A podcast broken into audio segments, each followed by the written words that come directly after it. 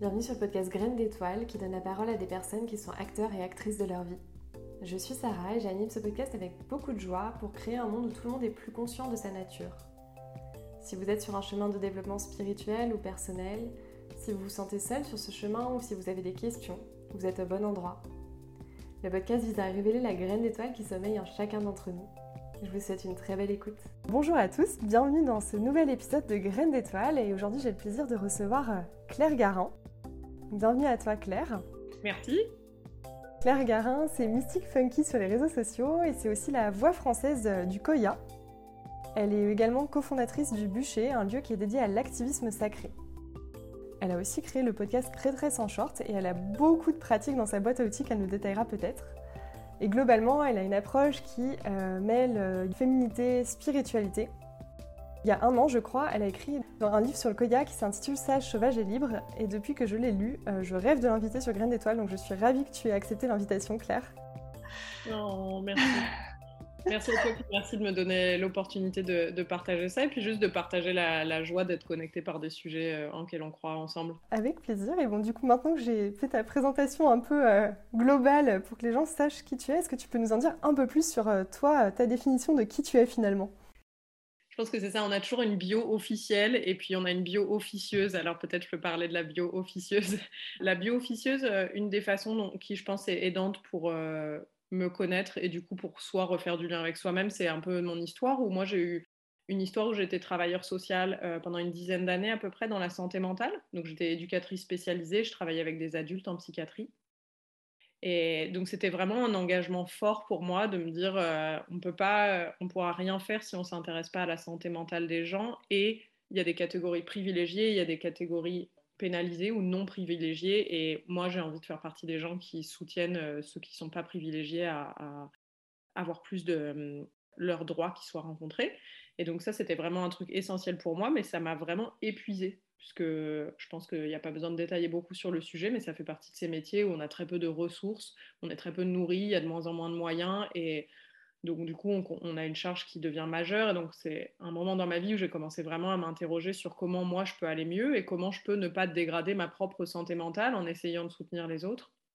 Et donc j'en suis arrivée à m'interroger beaucoup sur les questions de développement personnel, sur ma propre euh, spiritualité, sachant que moi je venais d'une famille non religieuse.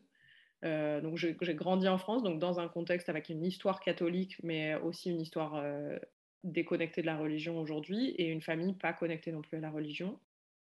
Et donc je commençais à m'interroger beaucoup sur tout ça, et en faisant ce chemin-là, en fait, il y a un moment où on tombe sur un os, où euh, on peut faire des bains avec des pétales de rose, on peut faire tout un tas de choses chouettes. Si on a un métier qui nous détruit, de toute façon, on n'ira pas très loin. Donc de toute façon, prendre soin de soi, à un moment, ça touchait la limite pour moi de changer de, de changer de vie. Et il se trouve qu'au moment où je me posais ces mêmes questions, je suis partie en voyage au Népal et je me suis retrouvée dans ce gros séisme qui a eu lieu en 2015, donc qui a été vraiment un événement majeur pour le pays. Et, moi, j'étais très proche de l'épicentre, donc ça a été un événement majeur pour moi aussi. Ce genre d'événement où, comme on frôle sa propre mort, bah, du coup, on reconsidère aussi le concept de la vie. et, en rentrant du séisme, bah, j'ai eu un peu ce parcours des gens qui ont eu une, rencontre avec la mort très forte où je me suis dit, mais en fait, si on peut vraiment mourir à chaque instant, est-ce que c'est vraiment la vie que je veux? Et donc, euh, à partir de là, la réponse a été bah, plutôt non. donc, qu'est-ce que je voudrais faire? Et euh, un pas après l'autre, euh, je me suis un peu ouvert à rêver plus grand que ce que je vivais. Donc j'ai quitté la personne avec qui j'étais, j'ai quitté mon travail d'éducatrice, j'ai rencontré des nouvelles communautés, je suis beaucoup partie voyager et j'ai quitté beaucoup d'idéaux autour de ce que c'était la sécurité, autour de ce que je devais faire, vu que de toute façon j'avais une espèce de sensation que je pouvais mourir n'importe quand. les concepts prenaient tout un autre, une autre saveur quand on a la sensation qu'on peut mourir n'importe quand. Les 2000 euros d'économie qu'on a sur un compte, ça ne devient pas vraiment une sécurité. Et donc, dans tout ce chemin-là, euh, j'ai développé encore plus euh, ma relation à justement ces pratiques de développement personnel et de spiritualité que j'avais déjà commencé avant. Hein. J'étais déjà formée au Reiki, à la sophrologie, à beaucoup de choses. Et en fait, là, je me suis dit, non, mais c'est vraiment ça. En fait, c'est ça le cœur de ce qui m'anime, de ce qui me fait vraiment vibrer. Et pour moi, je pense que c'est un problème majeur qu'aujourd'hui, dans le monde, on soit déconnecté de notre spiritualité. Quand je dis dans le monde, je parle plutôt de l'Occident d'ailleurs. Et je pense qu'il nous manque une part de nous-mêmes qui fait qu'on est en train d'avancer d'une manière euh, complètement anthropocentrée, euh, en pensant qu'il n'y a que nous, en oubliant qu'on est connecté à plus grand, euh, en oubliant que le reste du monde a une conscience, et donc forcément, on fait nimp. Forcément, si on oublie d'inclure les autres autour de nous, ça fait qu'on arrive à, à la situation environnementale et humaine dans laquelle on se trouve aujourd'hui en 2022. Et euh, il m'a apparu assez clairement, même si je n'avais pas mis les mots dessus, qu'en fait, il y avait vraiment un activisme à dire aux gens, mais reconnectez-vous à ce qui vous connecte au reste du monde, en fait. Que ce soit parce que vous faites de la marche à pied, que ce soit parce que vous allez faire du foot le dimanche avec vos potes, que ce soit parce que vous allez faire des ateliers de méditation, peu importe la forme, en fait. C'est pas la forme qui compte, c'est qu'il faut qu'à l'intérieur de nous, on se rappelle de cette connexion avec le vivant, avec le reste des êtres humains, et qu'on puisse du coup nous relâcher la pression qu'on se met à devoir réussir et aussi donner une voix à toutes les autres voix qu'il y a sur Terre, en fait.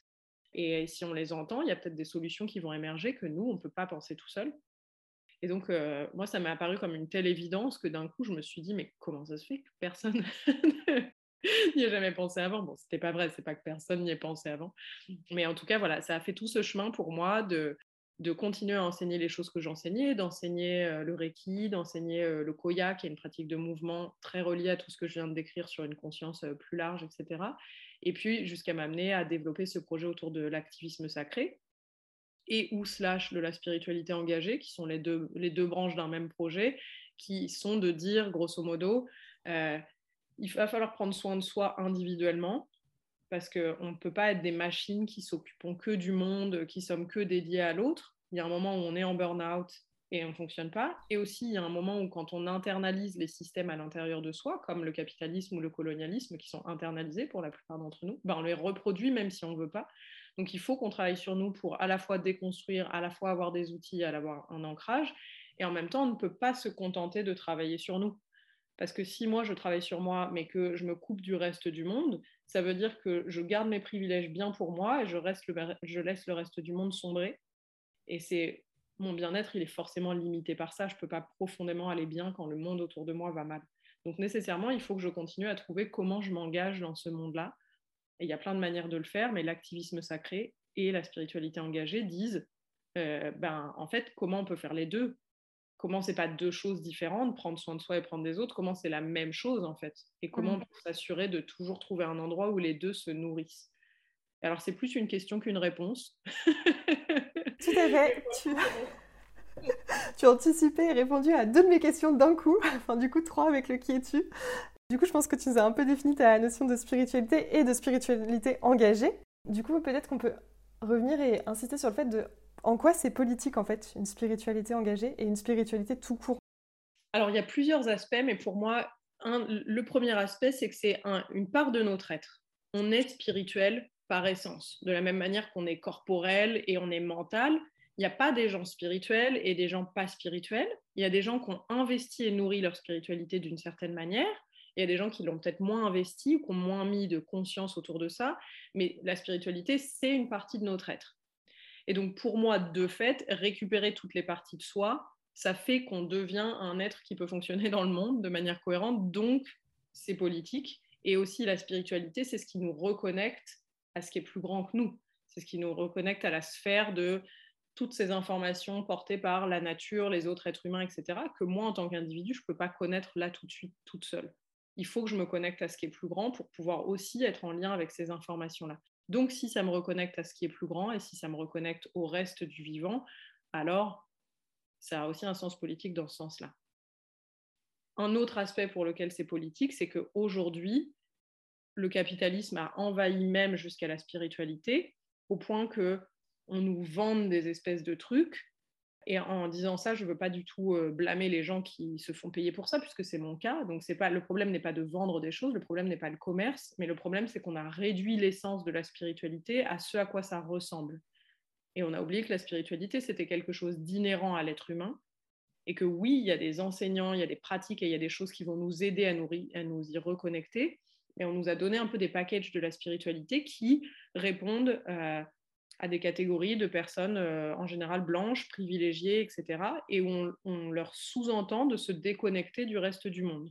On leur dit grosso modo, pour aller mieux, il faut ne pas écouter les infos, ça baisse votre énergie, il faut ne pas faire telle et telle chose, ça baisse votre énergie, comme si on ne pouvait pas faire les deux. Et donc pour moi, il y a quelque chose de politique dans le mauvais sens du terme, ou qu'on essaye de faire de la spiritualité aujourd'hui, dont on essaye de faire un certain commerce qui réindividualiserait énormément les gens. Ou bah, le terme même de développement personnel peut être un peu un problème en soi si on ne fait que ça. Parce que le développement personnel, c'est super, mais c'est sa personne qu'on développe.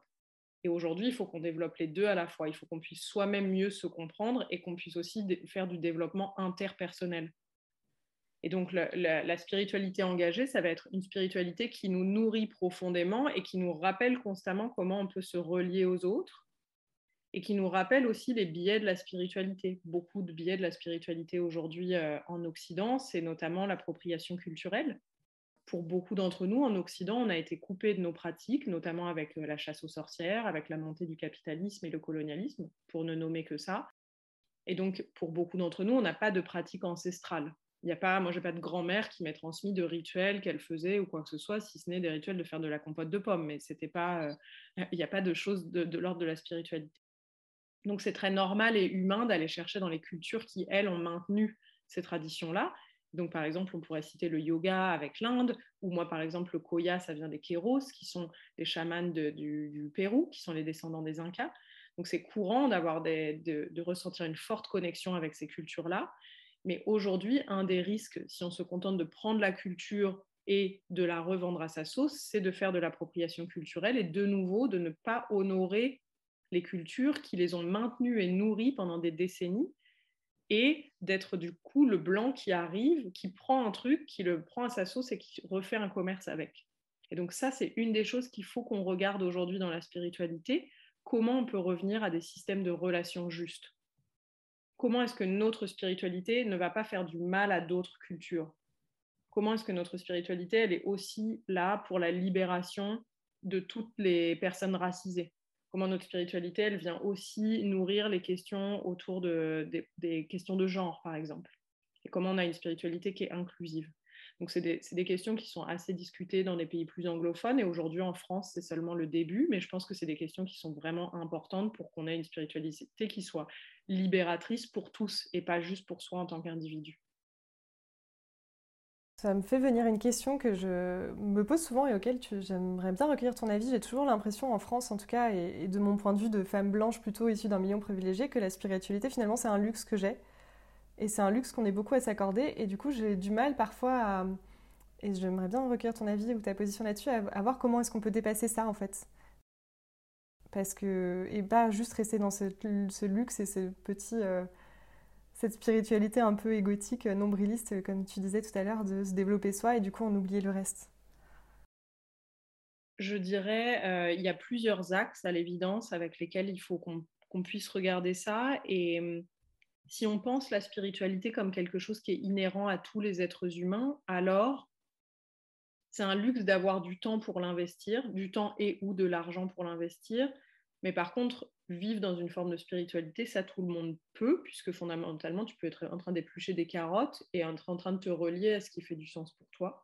Et je pense que beaucoup de communautés, euh, de peuples, etc., n'ont pas perdu ce sens-là nous, on a besoin aujourd'hui de dédier du temps à ça parce qu'on s'est déconnecté. Donc, on a besoin de réinvestir du temps et de l'argent pour se reconnecter, mais pour beaucoup de peuples, on ne s'est jamais déconnecté. Euh, pour moi, une des, premières choses, ça va être de se relier à ce qui nous inspire. C'est-à-dire, si tu te dis, moi, j'aime vraiment le yoga, comment est-ce que tu peux aller euh, écouter des enseignants euh, d'Inde? Comment est-ce que tu peux aller euh, rencontrer des personnes qui pratiquent le yoga en Inde depuis 40 ans et qui n'en font pas un business, mais c'est juste leur façon d'être autour de tout ça? Comment est-ce que tu peux recueillir leur avis sur ce qu'on fait en France? Comment est-ce que tu peux te nourrir de leur culture, apprendre plus d'eux et pas juste consommer et du coup avoir une forme de je prends ce qui m'arrange dedans mais je laisse le reste et comment tu peux te demander c'est quoi leurs besoins cette pratique qui me fait tellement de bien à moi qui moi m'offre beaucoup qu'est-ce que moi je leur offre? Une des grosses questions aujourd'hui, c'est la question de la reversion financière. Euh, dans le Koya, par exemple, on est plusieurs à pratiquer une forme de reversion de ce qu'on gagne. Et moi, mon idée, c'est de dire, ben, les Kéros, aujourd'hui, ce peuple-là, ils ont besoin de soutien, à peu près comme tout le monde, mais encore plus, puisqu'en l'occurrence, euh, c'est des peuples plutôt pauvres, qui n'ont pas euh, une culture basée sur l'enrichissement. Et pour qu'ils puissent continuer à développer leur culture, ils ont besoin de développer des centres, etc. Et donc, du coup, moi, il y a une partie de tout ce que je gagne que je leur reverse. Ils ne me le demandent pas du tout, mais moi, j'estime que moi, je gagne ma vie grâce à eux. Je gagne ma vie grâce aux enseignements d'eux que, je transmets dans le monde. Et donc, du coup, comment est-ce que moi, je les remercie pour ça et je reste dans un système de relations juste où je gagne quelque chose grâce à eux et eux gagnent quelque chose grâce à moi. Et ça, on peut développer cette question-là sur tous les aspects de notre spiritualité, en fait. Et, a fortiori, quand on, quand on utilise des spiritualités qui viennent d'ailleurs, comment je peux repenser le fait de me relier avec les gens? Est-ce que je peux, quel effort je pourrais faire pour les écouter et leur demander leur vrai avis? Est-ce que je peux m'assurer que je n'ai pas que des enseignants blancs et que j'écoute aussi les personnes de qui ça vient vraiment à l'origine, même si c'est plus confrontant? Parce que c'est plus facile pour beaucoup d'entre nous de, recevoir euh, de, personnes qui ont une culture commune avec nous, parce qu'ils ont déjà opéré une forme de traduction. Est-ce que ça répond en partie à ta question? Je te remercie pour cette réponse. Et du coup, tu nous parles beaucoup du Koya depuis tout à l'heure. Je te laisse nous expliquer un peu ce que c'est et surtout le lien que tu fais du coup euh, entre une spiritualité engagée et le corps, puisque le Koya passe par le corps. Ouais, le Koya, c'est une pratique de mouvement qui vise à revenir à son essence, donc qui vise à revenir à qui on est avant qu'on nous dise tout ce qu'on est supposé être, qui on est avant qu'on soit socialisé, ce serait quoi ce que Un peu notre âme, ce serait une autre manière de l'appeler, ou ce qui est vraiment à l'intérieur de nous qui nous guide. Et le Koya stipule que par le mouvement, quand on remet notre corps en mouvement, on peut ressentir cet endroit-là et du coup, on peut choisir éventuellement d'avancer à partir de cet endroit-là. Concrètement, le koya, ça va ressembler à une pratique de, mouvement qui est à la fois guidée, il y a une forme de guidance de ce qu'on peut faire, et à la fois avec beaucoup de danse libre. Et donc, c'est un mélange de danse libre, de mouvement sensuel et de yoga.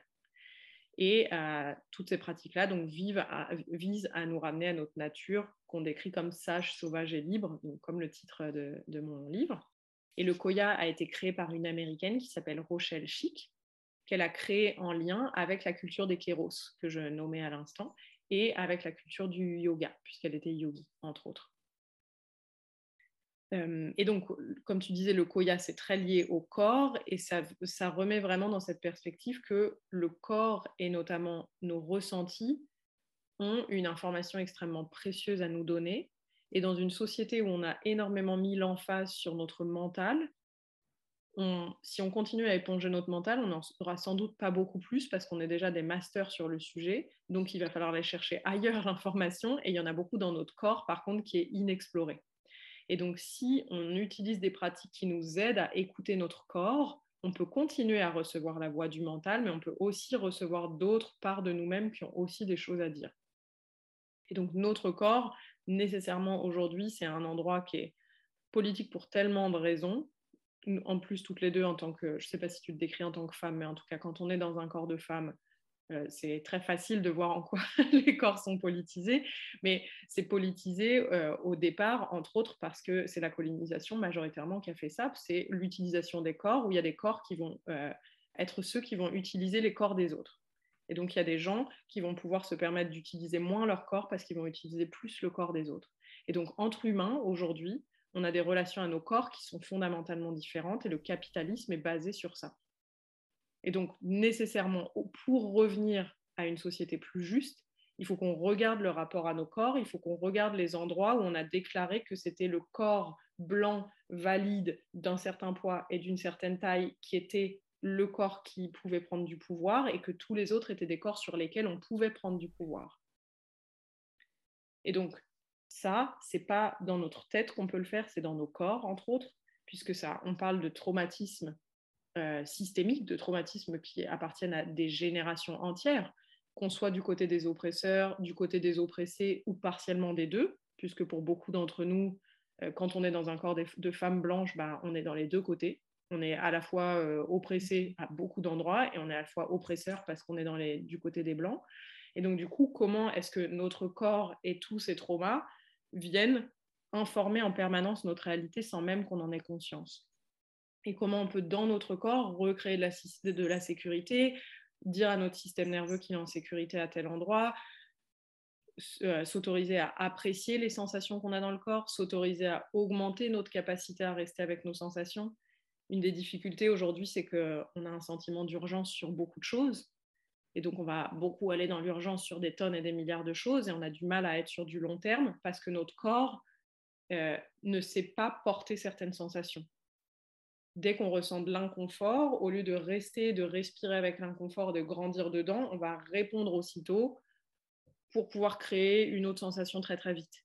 Donc ça, c'est très euh, productiviste, c'est très la société capitaliste qui vient amener ça de il faut toujours aller plus, plus, plus, et il faudrait surtout pas ressentir le deuil, la tristesse, l'inconfort, le vide. Il y a tout un tas de sensations qu'on évite, et comme on les évite, alors on ne peut pas grandir dans une perspective vraiment nouvelle, on va juste buter sur un chemin où on essaye toujours juste de ressentir euh, de la joie, de la satisfaction, etc. Et on voit, je pense que dans les personnes qui nous écoutent, je, je serais surprise que vous n'ayez jamais eu ce constat qu'en fait, ça ne marche pas. On est dans une course à laquelle on n'est jamais satisfait. Donc en fait, il faut sans doute prendre le problème avec une autre tangente. Merci pour ce rappel, bien utile, même quand on a commencé à expérimenter le corps euh, différemment. Parmi les nombreux formats que tu proposes, tu proposes des, retraits, des, des zones d'exploration un peu en groupe, et je me suis aperçue que tu en proposais une désormais, enfin je ne sais pas depuis combien de temps exactement, mais sur le thème de rêver radical. J'adore l'association des deux mots. Est-ce que tu peux nous en dire un peu plus sur rêver radical euh, L'idéaliste en moi euh, adore. Euh, c'est une retraite qu'on propose avec le bûcher. Donc le bûcher, c'est vraiment le projet avec lequel je développe l'activisme sacré et la spiritualité engagée. Et rêver radical, c'est cette idée de voir comment on peut revenir à la racine. Radical, c'est ça que ça veut dire, c'est à la racine. Et comment on peut restaurer notre capacité à rêver. Notre capacité à rêver, elle est impactée bah, par le quotidien, ça c'est très facile à voir. Elle est impactée par euh, les systèmes d'oppression, elle est impactée par le capitalisme, elle est impactée par toutes les croyances qui nous font penser qu'on ne peut pas faire ceci, qu'il n'y a pas de place pour cela ou quoi que ce soit. Et notre capacité à rêver, on nous a appris éventuellement à l'avoir en individuel, mais assez peu à l'avoir vraiment en collectif, et encore moins à nourrir les deux à la fois, à penser que les deux ont de la place. Et donc, c'est vraiment ça dans cette retraite qu'on veut nourrir, et c'est vraiment ça le principe de rêver radical, c'est comment on peut aller regarder tous les endroits où on a arrêté de rêver, quels sont les traumatismes, les endroits où on a créé de la peur dans notre corps parce qu'on a rêvé à un moment et qu'on a été déçu, ce qui, est, ce, qui est, très courant, comment on peut aller rencontrer ces choses-là et comment on peut venir les restaurer, les renourrir pour renourrir notre capacité à voir en grand et à rêver à partir de quelque chose qui n'existe pas encore. C'est ça la plus grosse difficulté dans le fait de rêver, c'est qu'il faut qu'on s'autorise à ce qu'il y ait du vide, parce que si on crée à partir de ce qui existe, on est très limité. Il faut qu'on crée à partir du non-existant. Donc il faut qu'on s'autorise et qu'on nourrisse un peu une forme de créativité qui en général est très nourrie par le collectif, à pouvoir voir plus grand et encore plus grand et encore plus grand. Et à partir de là, à partir de cette vision-là, on peut commencer à remettre des pas les uns après les autres. Et rêver radical, c'est vraiment pour moi le départ de toute chose et c'est le départ de la construction de, quelque chose de nouveau. C'est d'avoir une vision tellement euh, nouvelle par rapport à ce qu'on est qu'on peut, euh, qu'on ne va pas risquer de construire un truc à moitié tordu en fait. Merci pour ce partage qui donne envie de rêver différemment du coup. L'idée du podcast, c'est aussi de montrer qu'on est bah, tous des graines d'étoiles en chemin, finalement, avec tous nos, zones d'ombre et nos zones de lumière. Euh, c'est quoi aujourd'hui, toi, tes challenges? Ou ton challenge? Un de mes challenges, c'est de me dire, mais est-ce que ce que je fais, c'est suffisant? Et est-ce que c'est vraiment euh, ce qu'il y a de plus aidant? Ou est-ce que je me complais dans certaines choses qui sont faciles, mais en fait, il faudrait que j'en fasse plus? Euh, Je pense que beaucoup de gens se retrouveront dans cette question. je suis désolée, j'aurais adoré vous dire, euh, c'est sûr, installez-vous, il n'y a plus de problème, vous n'aurez plus besoin de vous poser la question. Mais tout autant que je sois convaincue dans mes cellules de ce que je fais, ça reste euh, vraiment difficile d'être à la face du monde, euh, d'être à la face au moment où on se parle et on enregistre ce podcast. On est entre les deux tours de l'élection. On est à un moment où la guerre en Ukraine est à la fois suffisamment installée et en même temps, c'est potentiellement que le début. tout explose de tous les côtés. Et